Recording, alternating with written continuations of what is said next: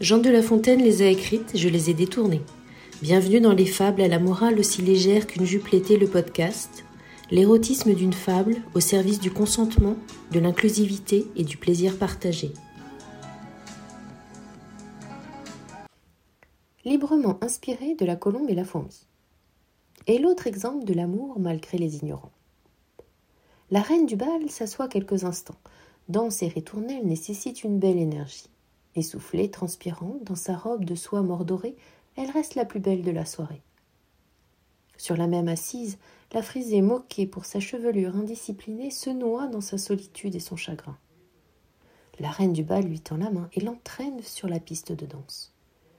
Je voudrais sentir ta chevelure sur mon corps, jouer de tes boucles dorées avec mes doigts, lui murmura la reine du bal.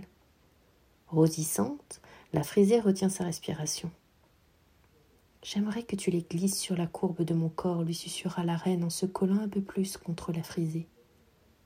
Les mains sur la cambrure de ses reins, ses sens aux aguets, les ondulations de la reine éveillent le propre corps de la frisée à l'envie.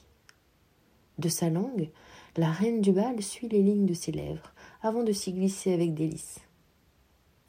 Le testostéroné fond sur la reine du bal, toute griffe dehors, furieux que sa proie ne lui accorde pas la même danse.